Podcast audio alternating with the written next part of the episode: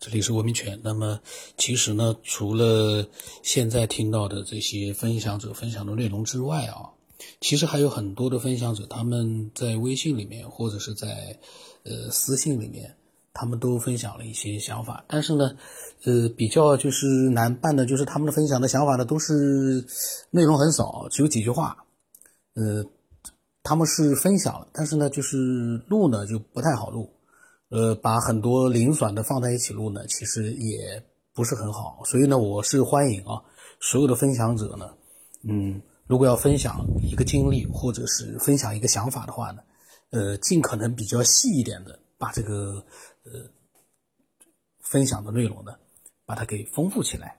就说如果说太少的话呢，呃，分享了也可以的，就是慢慢的累积。那你要持续的去做一个分享，或者呢，你就要像。老晋一样的，他分享一个这个主题，他就把它给分享的分析的非常的透彻。他分享了很多，四月三号晚上到四月四号凌晨，他分享了好多的内容。当然了，里面有很多呢，因为是涉及到喷子啊，或者涉及到一些什么样的内容，我呢其实也不是很认同。那么呢，我也发表了自己想法。那么到了四月五号呢，呃，四月四号可能他累了，他没有晚上没有分享，但是四月五号晚上呢。老金又分享了很多的内容，应该也是非常的精彩，我们一起听一听啊。陈丹老师，这个，呃，有一些灵感啊，一些想法需要，呃，想再再重，就是再介绍几句啊，澄清几句。呃，今天讲一个问题，就是这个人是怎么回事啊？那前面讲的大部分都是宇宙模型，咱们我再探讨一下这个人的模型啊。以前录的节目里头呢，可能多多少少也涉及过一些东西，但是不系统，可能听起来不太好理解。我今天大概把这个，嗯，再重新捋一下，这个人到底是怎么回事啊？呃，西方医学呢，发展的基础是解剖学，也就是切开来看看，那么心肝脾肺肾所有的东西你能看得到的东西，啊，血管啊什么这东西，然后再通过一些手段再去看里边的什么血液呀、细胞啊这这些东西，包括 DNA，可能都是我们看到的东西啊，能看到的。那也就是说。呃，这个西方医学或者说是这个科学，作为科学东西呢，它是建立在眼见为实上，啊，也就是说，我只要能发现的，就是真的；发现不了的，你说是大天去，我也不信，就是这么一个理论基础。所以历史上呢，就中医和西医之间可能就是互相，嗯，不承认这个。这个对抗这种历史需要很长时间，包括现在也是，呃，有很多科学界认为中医是没道理的。那天听了个节目呢，是有一个十二岁的小男孩儿，嗯，科学节目里头称的是一个神童啊，就是因为他，呃，可以给你讲相对论，可以给你讲那个，呃，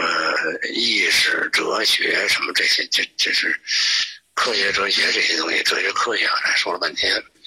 我听了呢，我觉得这孩子受毒不浅，这是受受这个呃科学的流毒不浅，因为呢，就是他使用了一些舶来品，就是其实没有经过自己，他他是学习了一些些这个科学东西。但是呢，都是别人的东西装在自己脑子里以后，他就认可了。说句不好听的话，就被科学洗脑了。起来以后呢，他就用这个科学的这些东西呢，去呃反驳所谓非科学的，或者说就是说科学解释不了的东西，那一些都是垃圾，包括中医都是垃圾，都是欺骗人的。就是这个小孩儿，就这种观点啊，我觉得真的挺可怕的。那么中医的由来呢？其实它是从根源上，它是从易经来的。易经呢，其实后来我们把它归到道教里面。实际上，它比道教早了很多年啊，就是那时候还没道教什么事儿呢。易经》其实讲的是说说白了是一个呃数学公式，也就是说，他把天体运行的一些规律和这个能量运作的一些规律呢，他拿这个爻来呃翻译出来，也就是阳爻和阴爻来翻译出来，然后它里边还有这个。呃，六六爻卦呢，就是先天的，就是一个天地之间的一个大趋势。文王修八卦是把这个六爻重叠起来，然后来了个排列组合，弄了六六十四卦。其实还有更多的卦，我见过七爻卦、九爻卦，我见过，但咱不懂啊。呃，这个之上呢，它还有互卦，还有变卦。啊，这个说你变卦了，这这就从这儿来的。这些卦呢，目的呢是基，就是因缘，它就是讲的一个因果关系，就是你在什么时候动，阴多还是阳多，然后它可以结合时辰时间，啊，结合这个呃什么原因起的卦，这个这个走向是什么，它可以推测推导，就是把所有变化过程当中的势，它给你罗列出来了。就是你必定是走这么一个势，那这么个势呢，呃，也就是说，这个能你宇宙能量的一个大的趋势，包括反映在各个方面，它都是有一个势的，它找了这么一个势的规律。所以《易经》本身的本质呢，它是在讲宇宙运作规律的，讲能量运作法则的，呃。只不过是说，后来老子呢，他自己悟到了、看到了这个宇宙的运动模式了以后呢，他跟那已经很很贴切。很像，就是一一一一级生两仪啊，这些，呃，阴盛阳衰、阳盛阴衰的同时运作啊，这种这种关系，他是，也就是说，他也看到这个了，他只不过是用了一个《道德经》的说法把这描述出来了。其实跟《易经》的这个描述的东西呢是，呃，一样的，一样的。所以它不能归归于道教，这个包括河这个河图洛书啊这些东西，它也是这么个东西。呃，但是出处咱不好说，因为咱也不太也不太懂这些圣贤，他当时脑脑洞怎么开的，或者说他怎么看见宇宙这东西，他他记录了一下。呃，咱就说这个中医啊，中医它呢是是个宇宙观，也就是他把人人体看成是一个宇宙观，也就是说是个能量体，他把它看成能量体，所以它跟这个宇宙之间的运作它是相连贯的，就它不是一个独立体。呃，你不可能是独立于这个宇宙存在的，它是跟这个整个大运势是相辅相成的。也就是说，中医呢，包括《黄帝内经》啊这些，它它所表达的意思说，我们这个人体呢，是宇宙的自然规律所造就出来的，也就是它本身就是个宇宙的代表，它符合一个宇宙的规律了。啊，这个包括生老病死啊，这些东西都是一个能量演化的呃方式。呃，包括这个你得病啊，这这这这个这个呃作息啊，你的性情啊，所有这些东西，它是内外有对应的。他讲了半天，就是它跟天体，包括这个呃宇宙的一些自然现象什么，它都是它都是有反应的，它不是偶然的，都是互相互为因果的。所以他把这个东西呢，呃，讲的比较玄，我们现在听的比较玄。也就是说，中医呢，它是，呃，把人体看成当一个宇宙观来看待，就是你是宇宙的一部分，那么它符合宇宙的一些演化，呃，程序或者方法吧，它有这个特性，就是它占有整个宇宙的演化特性，呃，所以这个是宇宙观。那西医呢？它解剖学呢，就就事论事，啊，比如说我这儿坏了，我就切了，啊，那儿不好了，我就缺什么东西，我就补点但是他不问为什么，就说你这儿为什么缺了呀，是吧？或者你这为什么坏了呀？我就像癌症似的，我拉了就完了。你你你，它本来没长啊，它是有原因的，它才长的。你拉了是看着没了。可它，这个它的原因没去掉的话，它不是还涨吗？对吧？就是我只管这个现象，我只管看见的东西是问题，看不见的我不知道是不是问题。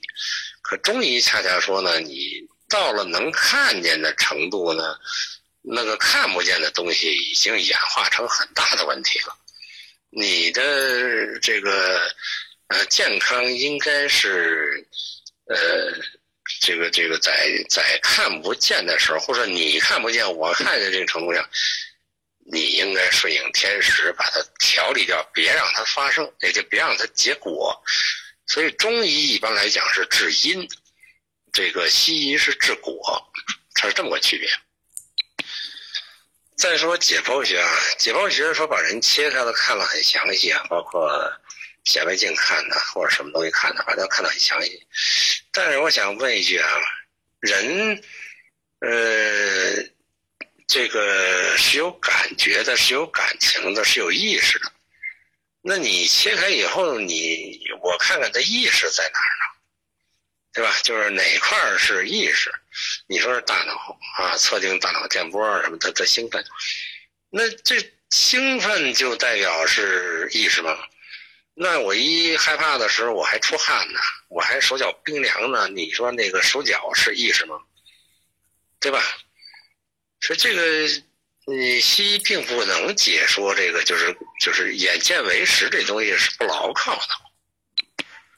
包括说这个中医说的血脉啊、经脉啊、这个这个穴位啊这些东西，这些东西呢，我们应用当中呢，你有感受，就是。给你点穴啊，或者扎针，你都有感受，酸胀麻这你都感受。你扎别地儿不是这感受，对吧？那这个很明显，我这个感觉是不一样的。这些东西是，我相信它是是存在的，对吧？然后你你这个健身，你去呃各种经脉，你去针对性的去去去做，它是有它是有感觉的，是吧？包括这个子午流注的这种。这种性质就是后来西医也认同，就是你，你哪哪个时辰，你的哪一部分脏器的运作，它是有规律的，啊，但是你说你切开来看，你能看见吗？嗯，这就是说我对人体的第一认识啊，就是按西医所说的，在建立在解剖学上的这种，呃，这种东西呢，呃，它不是没有用，啊，只不过是呢。呃，他没有究竟找到这个身体的，呃，最根本的东西。然如果说是身体是一个器具的话，或者是一个东西的话，它只是在东西、器具，呃，有形有款的这些可见的东西的，呃，状态下，他就研究出来的一些规律性。但是。就是它这个东西在运作的背后是什么东西指使它表现出这样的？就是那个背后的推手是谁？这西医解决不了，啊，西医解决不了。今天我听了个节目，叫做什么意识啊？什么就是也是科学类的节目，就是讲意识的，讲意识啊，讲讲什么这个梦啊什么这东西，哎呦讲的，反正我听了。七八集吧，我觉得是云里雾里的，都是一些概念，然后一些呃记录现象和归纳，然后其实这个我就特别纳闷啊，这个你是把一些现象归纳起来去分门别类去判定。但这归纳凭什么你那么归纳呀？就你这你你这个设定的标准，谁同意了呀？是吧？你你设了一堆这个归纳标准，然后引用一些英文名字，就是外国专家就这么说。那专家他他怎么规定的这东西啊？啊，就是你看不见摸不着嘛。当然我们也没练到那个境界啊，说达到一个能够洞察。真相的一个境界，但是这东西是可以有各方面的推测的，就是推就是你各方面知识了解的很多的情况下，你可以找一些共同点，然后推导一个模型。嗯，我是通过一个自我的有一些经历感受，包括一些学习，包括这个各方面的综合知识来去嗯归纳这个这个事儿啊，归纳这事。我觉得这个首先要。确定这么一点，呃，就是有一个原则吧，就是我们考虑人有原则，要不在这个原则上，大家可能就没法讨论问题了。第一个原则呢，就是呃，人是不死的，呃，就是从来没死过，呃，死亡只是一个周期现象。啊，生老病死就是出生和死是一个现象，但是这个呢是一个规律性、规律性现象。自然能够产生一个规律性现象呢，一定是有它的背后的动因。那你说一个人他经历一生，然后就死了，什么都没有，灰飞烟灭了，这那这个人的出生的价值在哪儿？啊，他为什么要出生？因为他出生就意味着死，对吧？那反过来说，死会不会就意味着生呢？那我们常人理解说，是你死了他生，跟你有什么关系啊？我说的是一个个体，就是说对一个单独个体来说，你的死生是毫无意义的，因为什么呢？你生来先用十几年，先建立你的这个意识和思维这些东西，然后学知识，学完知识以后呢，你再去社会上用用呢。呃，为他人也为自己，完了挣点钱养活谁呢？养活的是你的身体，吃喝拉撒这身体壳养活完了以后，他死了，你就什么都没有了，就消灭。那这这造物的话，这不是脱裤子放屁吗？你你你造它干嘛呀？对吧？他就他就是一粪机器啊！你造它干嘛呀？它它有什么意义啊？你说它对世界做点贡献，大家都用上手机，大家都用上汽车，我不用怎么了？对吧？那现在原始部落或者非洲部落那些人家活挺好啊，啊，人家很生态呀。你折腾半天，你发现你是，所以呢，我说这个首先要承认这个里边呢有一个秘密，就是人是不死的，那就是呃，从这个包括生物啊，你甭管进化论什么，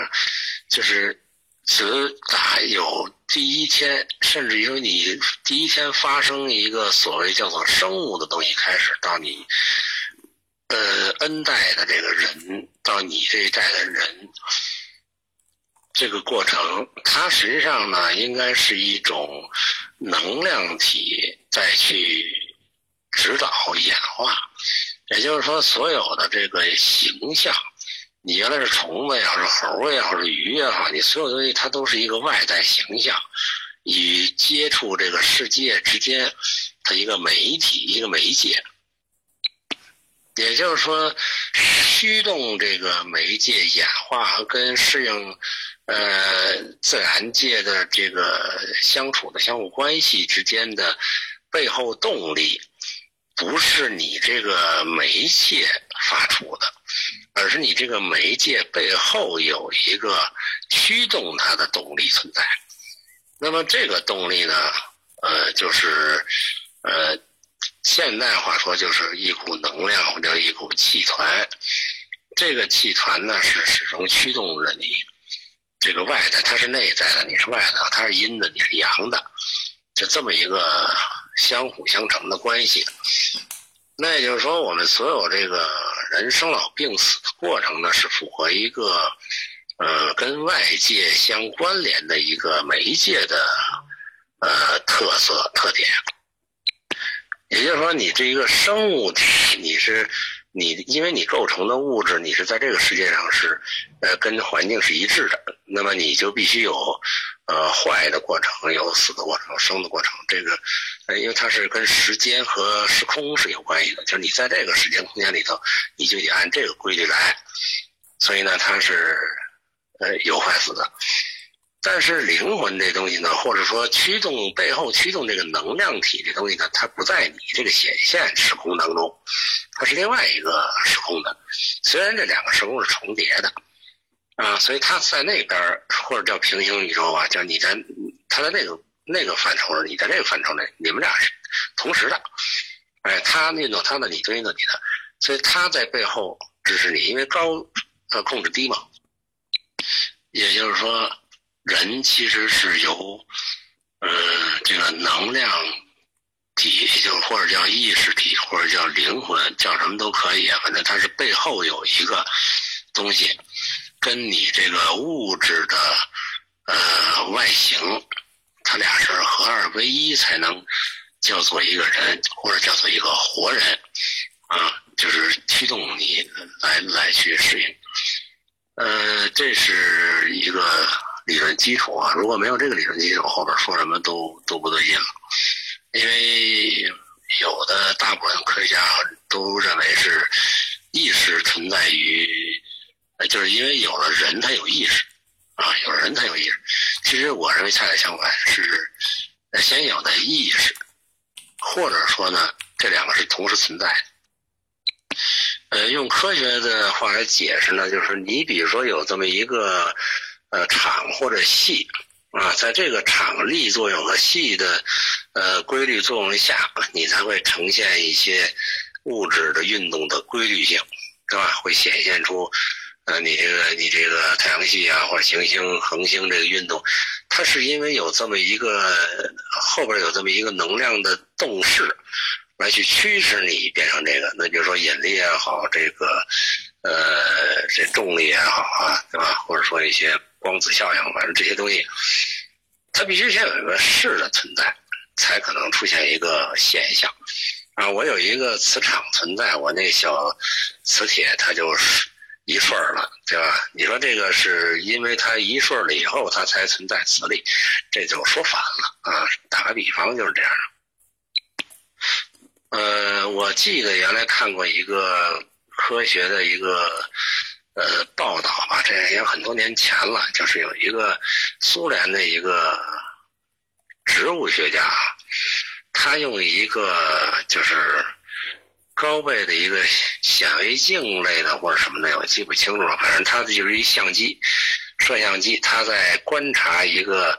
呃花这一个植物啊，一盆花他在照，就是一天二十四小时照它，就是要观察它的生长过程这么一个实验。然后他特别奇异的发现呢，就是在他的这个摄像影像里呢，呃，长出一片叶子来，但是在这个花盆上并没有看到这片叶子。那么他就很奇怪啊，就把这事记录下来，就是说我在摄像镜头里头，我看到了有一片叶子生成，啊，生成以后呢，它这个呃。包括这个形象啊，这个叶脉纹路啊什么，这都很清晰。然后他就等等了一周以后，这片叶子果然长出来了，而长的就是他这个这个影像里边所记录的这个形象，就等于按照这个方式来长的。那他就很惊讶，后来他就就是得了一个结论，他就认为这个植物呢，它生长呢是先形成的。场或者叫势能，也就是它需要长出这片叶子呢，它必须先有一个要让它长出叶子的能力，先有能力它才能长出这个，或者说先有这么一个信息。这件事儿呢，对我影响很大，就是，呃，因为那时候我也在练气功，所以气功老师也治病老师也说这个，说这个实际上呢，呃，你的病和你的病场是两个是一件事儿。就是说，你得病呢，是先有一个得病的趋势，有一个能量，就是逼着你去得病，或者或者说就是你的能量错了，它它变成一个场势，呃，它诱导着你所有的，比如说细胞啊，你什么东西再往一个病态发展，那必须有个引导，这个这个能力是有个能力引导，然后最后导致了你一个得病的结果，啊，它是这么一个理论。那气功治病的原理呢？他说，你像你做手术，说你看见这个，呃，病的这个东西了或者瘤子了，你把它拿掉，这叫把病灶去了。比如说你烂了那块，我炫一下，我把那个，呃，把那个药敷上以后，它慢慢身体能够自己恢复。这是显现的，就是你能看到摸着的东西。它其实它背后之所以形成这么一个病态呢，它后边有一个。势能，就是有一个场或者有一个叫呃动力源泉，让它变成这样，驱使它成这样。也就是它这么运作，那你那个最后结果一定是会导致你那个病。所以他说气功治病的原理呢，就是你把那场破坏了，你用你的元气，或者你用这个天地之气，因为你发的都是借天地，你自己没什么大事都是天地之气。你把它那个势能破坏了，就是你，它是那么个运作模式，你一定导致你这个病。然后你看见这个病是那个模式导致，然后你用外气发功或者你去意念，你把它那个势能改了，呃，变了以后，它势能破坏掉了，这个结果就没有存在的依据了，所以它自然会好。而且呢，这种如果你破的干净，比如你一下把势能断了，是长了，那你的功力很强，你想把这个。啊，密码破了，或者你把这个这个顺序改了，就是是是能场变掉了，它马上那个病灶就消失，很快的，甚至于快到就是瞬间消失。所以我后来觉得，就是像老太太给这个小姑娘祛痘啊，什么这种祛疙瘩啊，这种东西，包括给人家治病啊，呃，手工治病这些东西。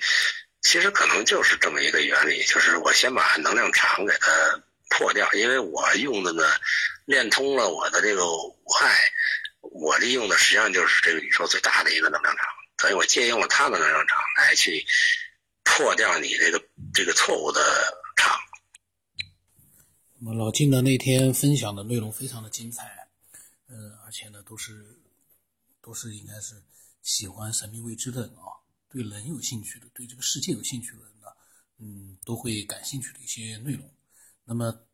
呃，我们呢，下一期再继续听他四月号晚上的一个分享，分享了很多的内容。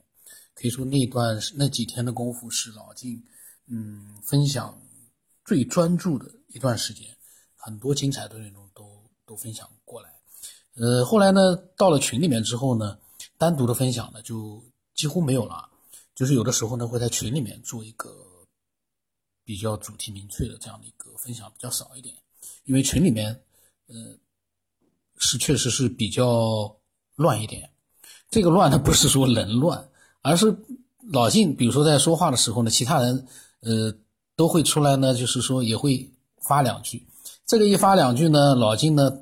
他呢，他的分享的思路可能也就会被打乱了，可能也就中断了，就直接呢，就顺着。呃，其他的人的这个发言呢，又去讲其他东西了，所以呢，这个这个专注的、独立的分享，我觉得啊，嗯，可能能出很多的精彩内容。人多了也能精彩，比如今天人多了，呃，我就跟那个回家之旅和王兴之呢，我就跟他们又乱扯，虽然乱，但是也很有意思。那么我们下次再听老金四月号的这个。四月号的精彩分享啊，内容非常的精彩。那么我的微信号码呢是 B R O S 八不朗森八，微信名字呢是九天以后。那么欢迎更多的人分享自己的精彩的一些呃想法，因为神秘未知这一块啊，我们真的是需要更多的像老金一样有丰富的经验和呃学识的这样的一些分享者。那么今天到这里。